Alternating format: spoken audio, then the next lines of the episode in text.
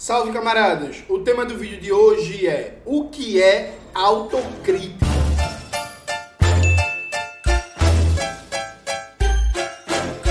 Antes de começar propriamente o tema do vídeo do canal, quero muito agradecer a você que ajuda a manter e melhorar nosso canal a partir do apoio.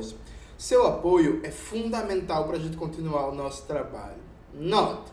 É muito comum, né, para quem circula aí no marxismo, numa cultura comunista, socialista, ouvir a ideia de autocrítica, né?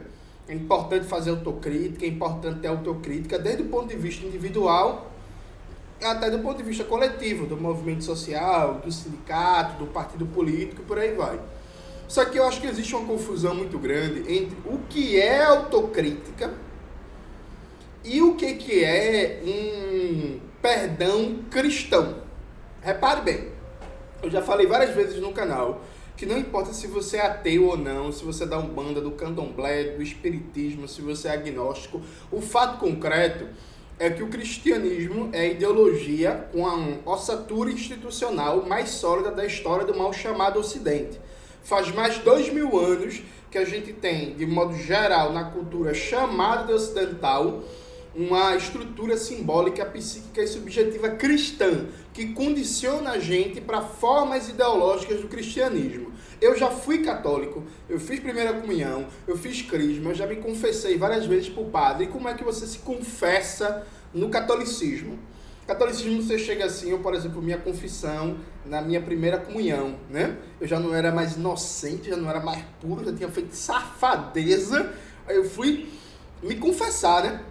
Você chega assim pro padre e fala assim: Padre, eu pequei assim, pequei assado, cometi esse e aquele pecado. Aí o padre vai chegar assim e vai perguntar se você se arrepende, ou então nem vai perguntar, vai dizer que você tem que rezar não sei quantos credo, Ave Maria, Pai Nosso e por aí vai.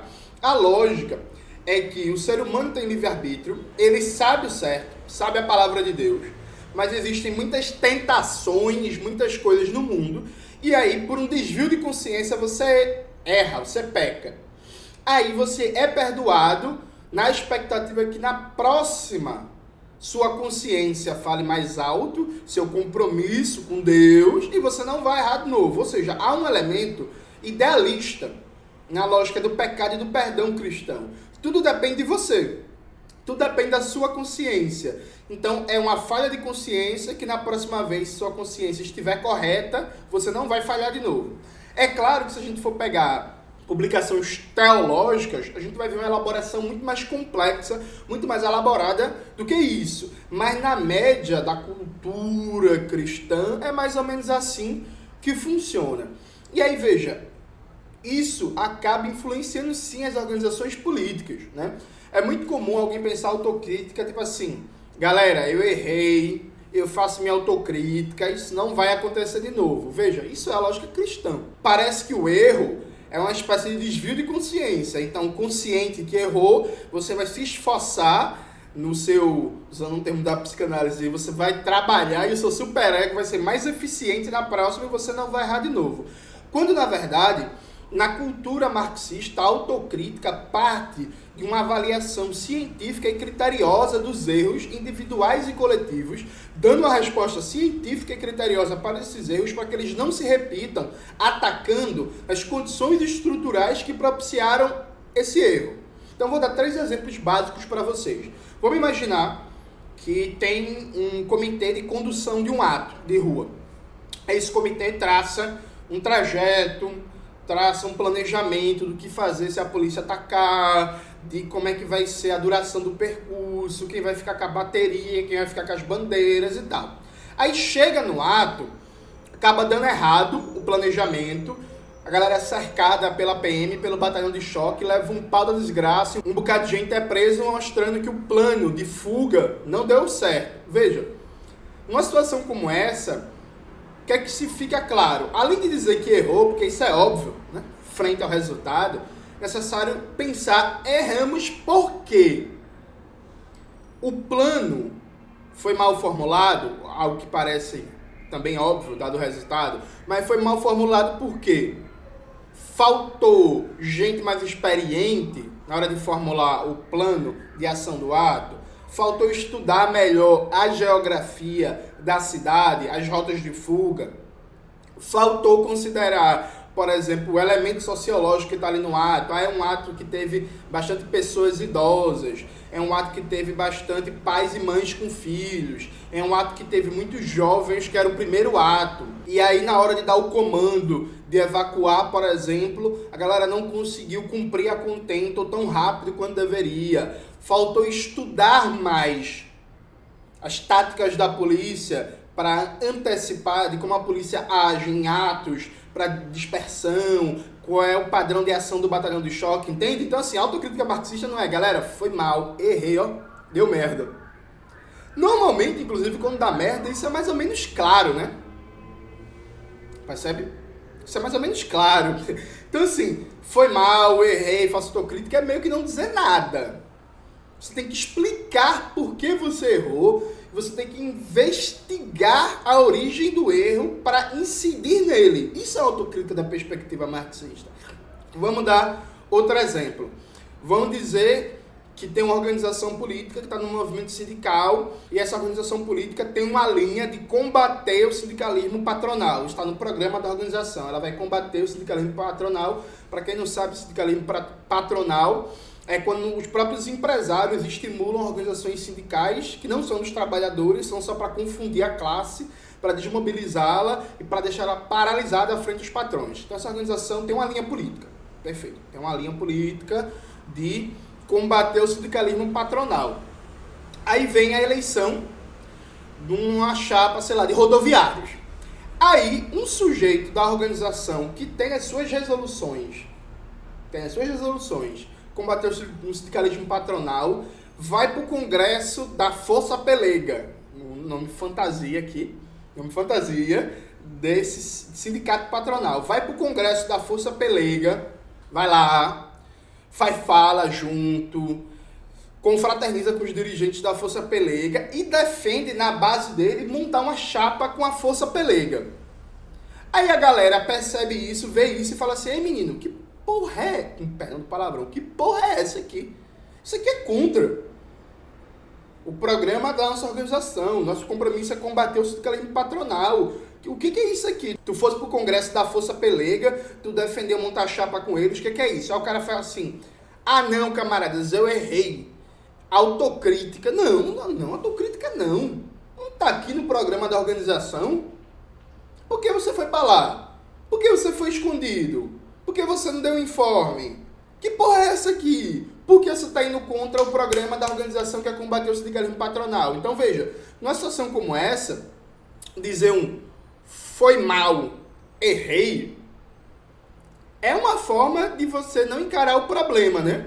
Pelo contrário, é uma forma de abafar o problema. Foi mal, errei. Ei, gente, você esqueceu o programa da organização? Foi? Deu o quê? Deu um lapso de memória?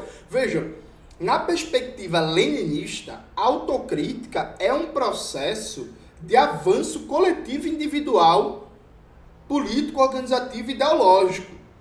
Então, eu, por exemplo, quando militava na UJC, na UJC, pelo menos aqui em Pernambuco, a gente tinha o costume de todo final de ato fazer um balanço, uma avaliação é avaliar ó, onde foi que a gente errou na dispersão, como foi nossa agitação, como foi a comissão de segurança, como foi a distribuição de panfletos, como foi a fala no carro de som, como foi a, a, a, a pré-ato, a chamada, as atividades de divulgação do ato. Ou seja, esse momento de avaliação é também um momento científico.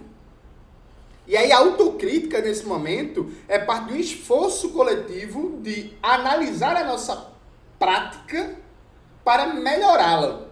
Desde uma perspectiva leninista, um congresso partidário, uma formação interna, um balanço pós-ato, um balanço pós-atividade de formação, um balanço pós uma panfletagem, uma assembleia numa ocupação urbana, numa ocupação rural, todos esses espaços são espaços de você avaliar cientificamente a sua prática, aprender coletivamente e fazer uma mudança de compreensão, de atitude, tanto do ponto de vista individual e coletivo, para os erros não se repetirem. Então, por exemplo, É, tem a famosa frase marxista, né? A prática é o critério da verdade.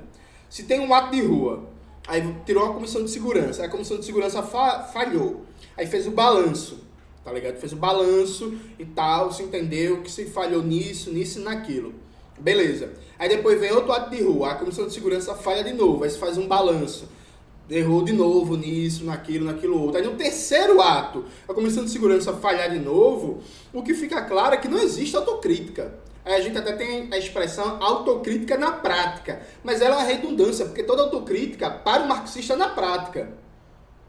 Porque autocrítica não é um dever de consciência em abstrato, como é na tradição cristã. Ah, errei, desculpa, não vou pecar mais. Não, a autocrítica é sempre na prática. Então, se acontece um erro recorrente, e a despeito dos balanços e avaliações, esse erro não é corrigido, não foi feita uma autocrítica. Foram proferidas palavras de autocrítica. Mas a autocrítica é análise mais ação. Análise mais ação, sempre. Autocrítica que não é análise mais ação, não é autocrítica, repito, numa visão marxista.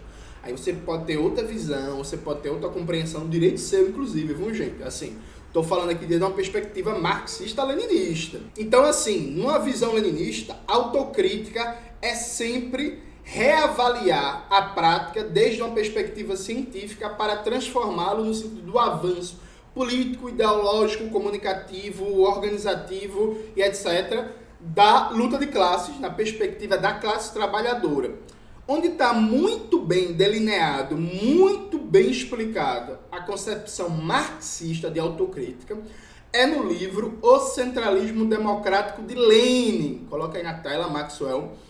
É organizado pelo Gabriel Lande e o Gabriel Lazari, publicado pelo Lavra Palavra. Lá está muito delineado a ideia de autocrítica de Lenin.